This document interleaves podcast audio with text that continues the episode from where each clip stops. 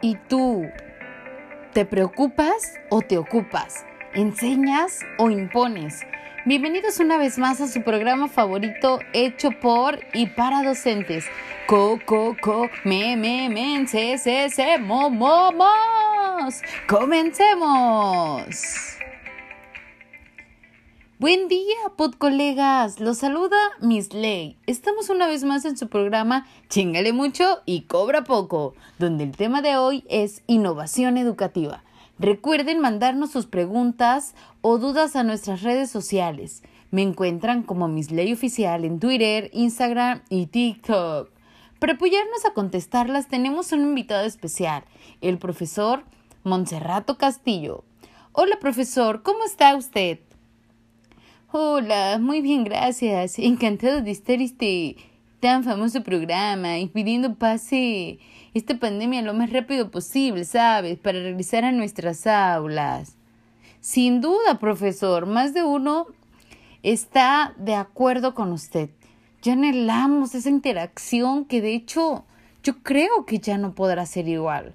Habrá muchas situaciones que se tienen que aplicar y modificar uso de cubrebocas, sana distancia, gel antibacterial, entre otros. Yo creo que será esto acaso innovación educativa. Bueno, vamos a analizarlo y a empezar. Más adelante tendremos una sección, vamos a abrir una oportunidad para poder abordar todo esto que nos espera al regresar a las aulas. Muchas gracias a todos los que han mandado sus preguntas. Haremos una selección para poder contestar las más relevantes. A ver, vamos a escuchar. Vamos a leer, perdón. Ay, híjole, muchas gracias. Hay muchos interesados. Nos están llegando en este momento.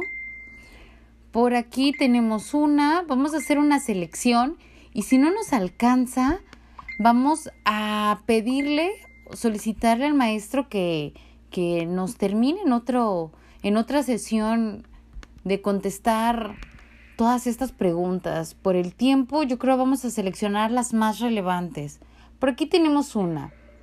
El maestro Jorge Mendoza pregunta, ¿cuáles son las características de innovación educativa? Interesante, ¿cierto? Bueno, vamos a, cederle la participación al maestro que nos, que nos explique. ¿Qué nos puede decir de esto, profesor? Este, bueno, pues yo creo que primero tenemos que pues recordar, ¿verdad? Eh, ¿A qué nos referimos con innovación educativa?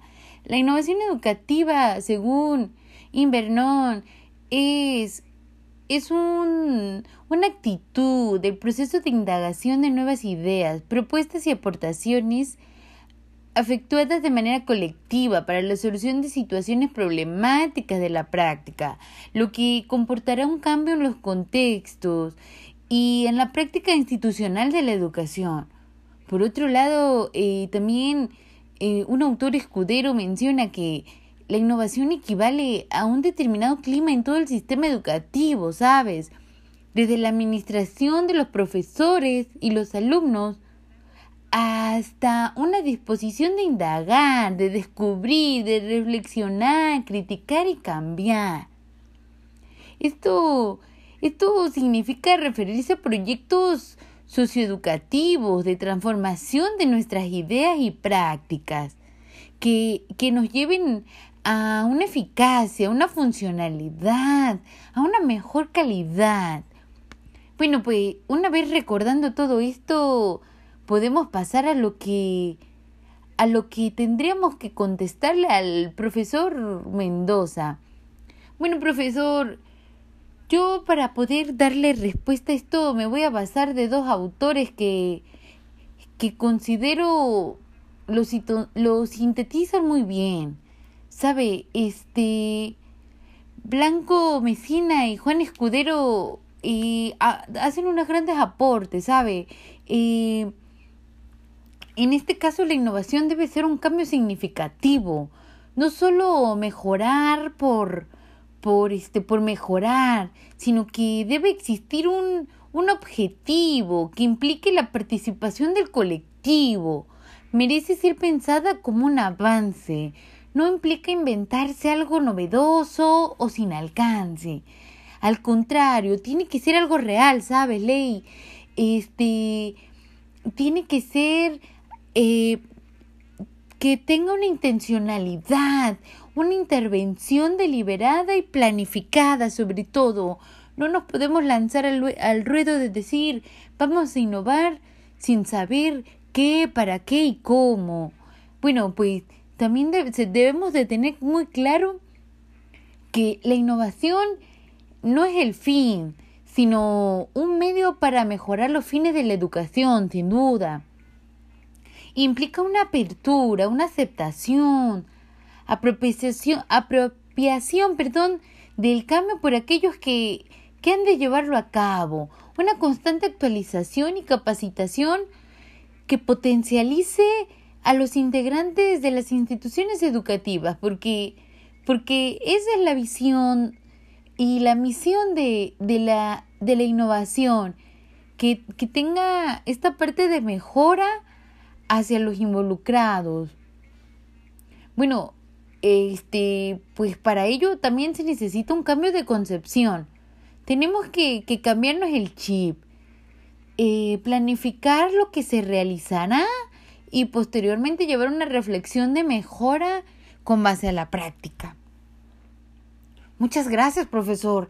Eso que usted menciona, la verdad, yo creo que es muy importante. Debe existir una, una idea principal, pero sobre todo sustentada en una planificación. No podemos nada más aventurarnos a ver qué sale. Eh, una planificación que nos guíe y posteriormente pues ponerla en práctica para llegar a una evaluación, como usted lo mencionó, una evaluación reflexiva. ¿Qué, qué, este, qué cierto es lo que usted menciona? Anótenle, colegas, porque la verdad no solo, no solo es aprender, sino también llevarlo a cabo. De nada sirve aprender eh, si no lo practicamos. Ahora por acá tenemos otra pregunta que elabora arroba Juan Martínez. ¿Existe una tipología de innovación educativa? A ver, interesante. Díganos, díganos usted, eh, profesor, ¿existe alguna tipología o clasificación de estas? Bueno, pues, este, mira, yo, yo soy mucho de, de más de lo que diga yo, de sustentarlo con, con, lo que yo sé, de lo que he leído, de lo que les puedo yo compartir. Y bueno, en este caso voy a retomar a Rivas, que pues la verdad eh, menciona una tipología que parte de la naturaleza misma de esta y del análisis de sus propiedades. La diversidad de la innovación educativa resulta principalmente de cuatro, de cuatro aspectos podríamos decir que principalmente este, se encuentra el componente, que quiere decir, pues, este, qué parte del componente del sistema educativo va más directamente. Eh, también la intensidad de los cambios o alteraciones que produce, del modo en que se produce, claro. Y pues por último, de la extensión, cantidad o número de elementos de, del sistema que comprende. Bueno, este... Um, profesor, mm, no sé, ¿podría usted, perdón que lo interrumpa, abordar un poquito, profundizar en estos aspectos para que nos quede un poquito más claro? Sí, sí, claro que sí, Ley, este, con gusto. Bueno, mira, en otras palabras, en cuanto a componente nos referimos a, a qué aspecto va enfocado, ¿sabes? Este puede ser los objetivos de la educación, la organización de la institución escolar, la metodología didáctica, la orientación educativa, el rol del docente, del alumno, o simplemente otro tipo de componente del sistema, o incluso hasta el entorno, el contexto. Bueno, en cuanto a los los cambios o o intensidad es esta parte, mm, digamos que de impacto.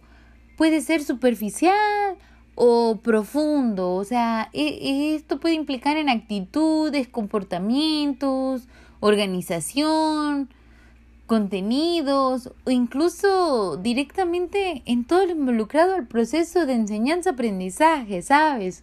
Y bueno, por último, pero pues no por menos, por ello menos importante, eh, tenemos lo que es la cantidad o la extensión. Esto sería eh, ¿a qué tanto del involucrado impactará? Puede ser de forma individual o colectivo, un docente, un alumno o incluso toda la institución. Ok, ok, profesor. Este, creo que con esto nos queda un poquito más claro. Si hubiera algo que aclarar, con gusto seguimos activos en las redes sociales y los estaríamos atendiendo eh, al finalizar, ¿sale? Bueno, vamos a pasar a otra pregunta que nos está haciendo María María C14. Ella quiere saber qué opina usted cuanto a la resistencia y al cambio de la innovación que tienen algunos este pues compañeros. ¿A qué cree que se deba todo esto? Este, pues mira, mírale, y esta pregunta que acaba de hacer la compañera, la verdad me tiene sorprendido, ¿sabes por qué? Porque pues, este, creo que esto es lo principal para que haya una, una innovación educativa, pues no debe haber resistencia a, cambio ni la innovación. Y, pues creo que esto nos pasa mucho, esto nos pasa mucho.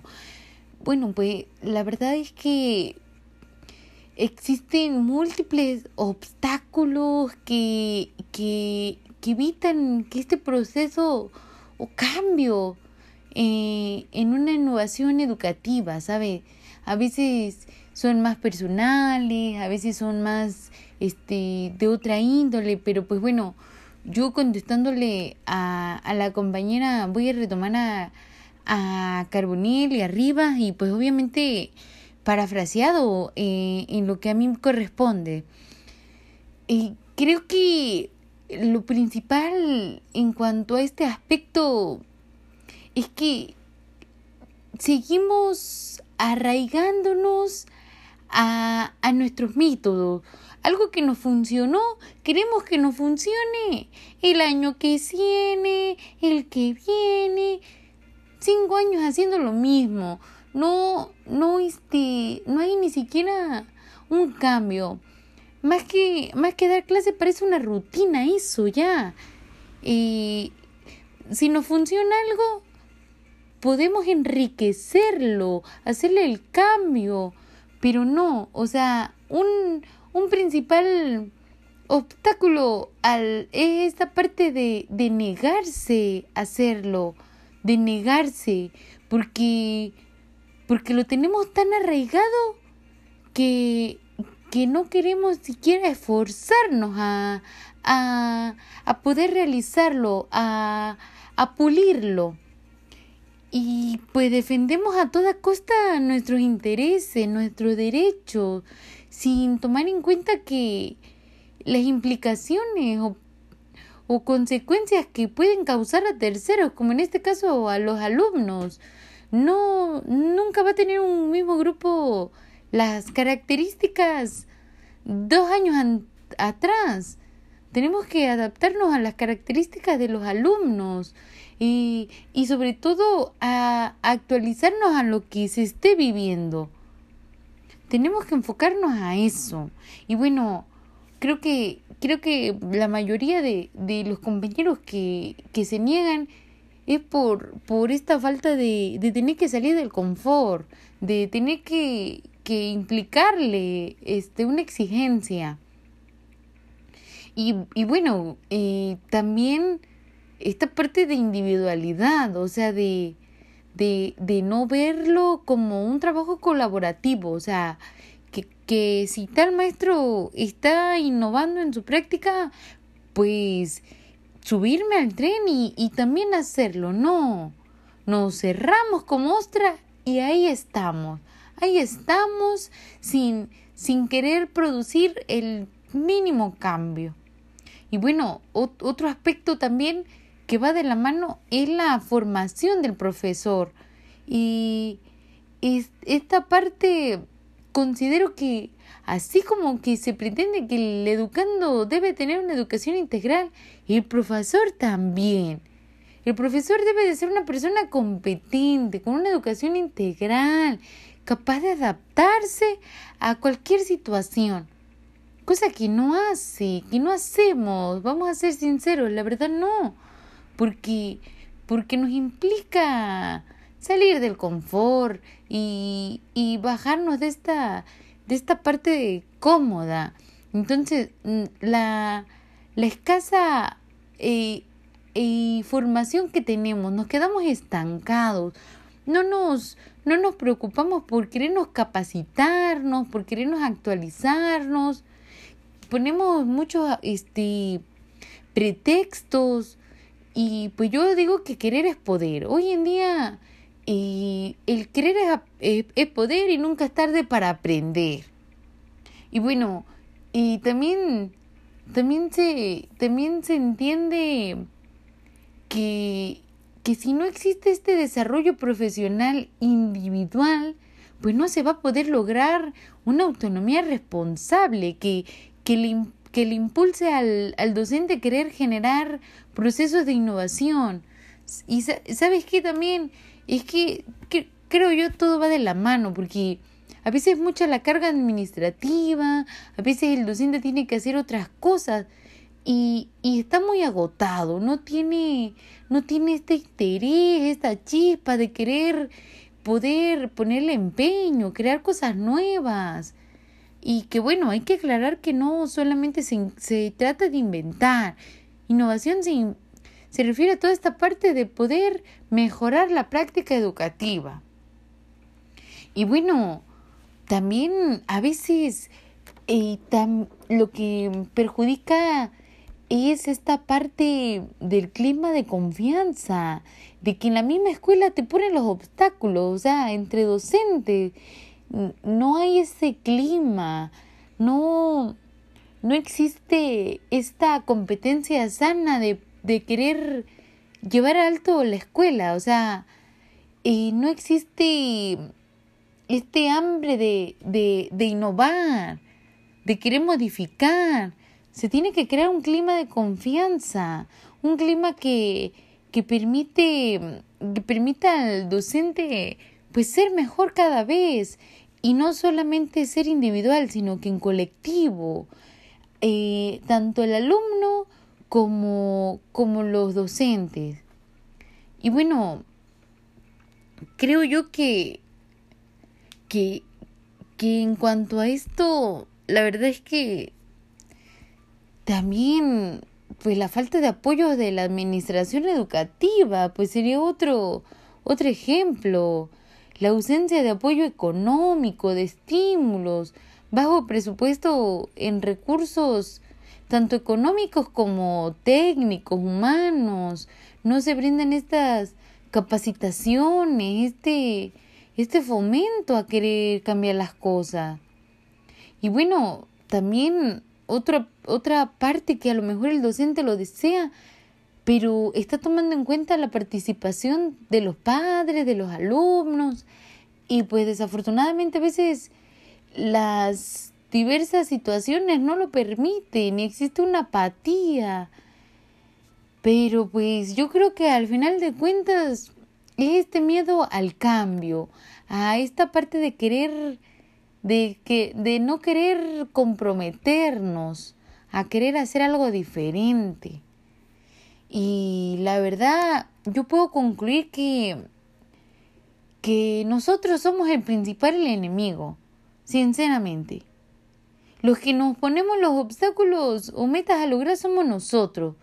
Sufrimos por ideas erróneas, suponemos en lugar de practicar y ver resultados.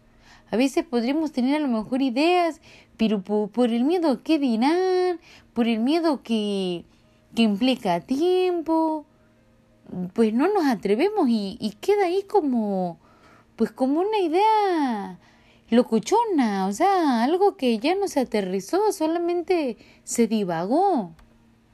Y bueno, pues yo espero de todo corazón que esto que yo estoy compartiéndoles a ustedes le, les cree este fomento para, para poder hacer algo en su práctica.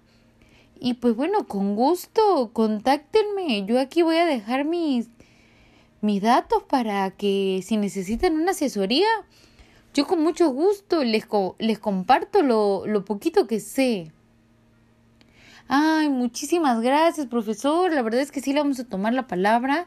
Eh, por redes sociales vamos a estar compartiendo los datos del profesor para que, pues la verdad, compañeros, eh, produzcamos el cambio.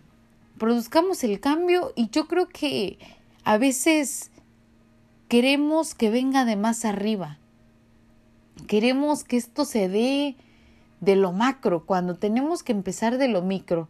Tenemos que empezar por, por nosotros mismos, predicar con el ejemplo y poco a poquito contaminar de, de esta energía.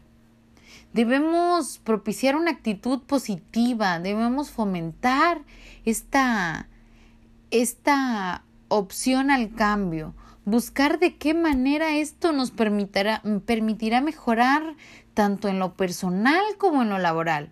Hay que movernos, hay que estar eh, activos, mantenernos actualizados, aceptar el cambio y disfrutar de lo aprendido. Tomar cada situación que se esté viviendo como un nuevo reto a vencer eh, para nosotros mismos.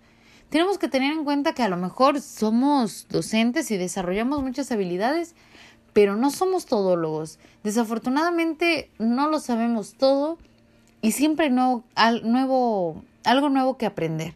Entonces, de hecho, pues este fue, un, fue uno de los principales motivos que, que surgió este, este podcast, porque podemos ir en el carro escuchándolo, estar haciendo el quehacer, estar haciendo las planificaciones, estar haciendo otras cosas y también estar empapándonos de, de, de cosas que nos nutran en nuestra, en nuestra formación. Entonces, por el día de hoy, esto ha sido todo. Yo espero que, que en verdad, así como inicié el programa, les dejo esta pequeña, esta pequeña reflexión en la que analicemos qué estamos nosotros haciendo para innovar. Pues bueno compañeros, les agradezco mucho de todo corazón el que nos escuchen. Eh, seguiremos leyendo sus preguntas y recuerden mandarnos eh, sus sugerencias de, del próximo tema que quieren abordar para que podamos ir, ir analizando de qué, de qué vamos a ir preparando la siguiente información. Les deseo que tengan una excelente semana Recuerden que todo hay que verlo con una actitud positiva y sobre todo que nosotros tenemos ese potencial para ver las cosas de una mejor manera. De cada situación aprender algo. Así que los invito a que no nos preocupemos, sino que nos ocupemos. Bonito inicio de semana. Les mando un abrazo y ánimo, ánimo.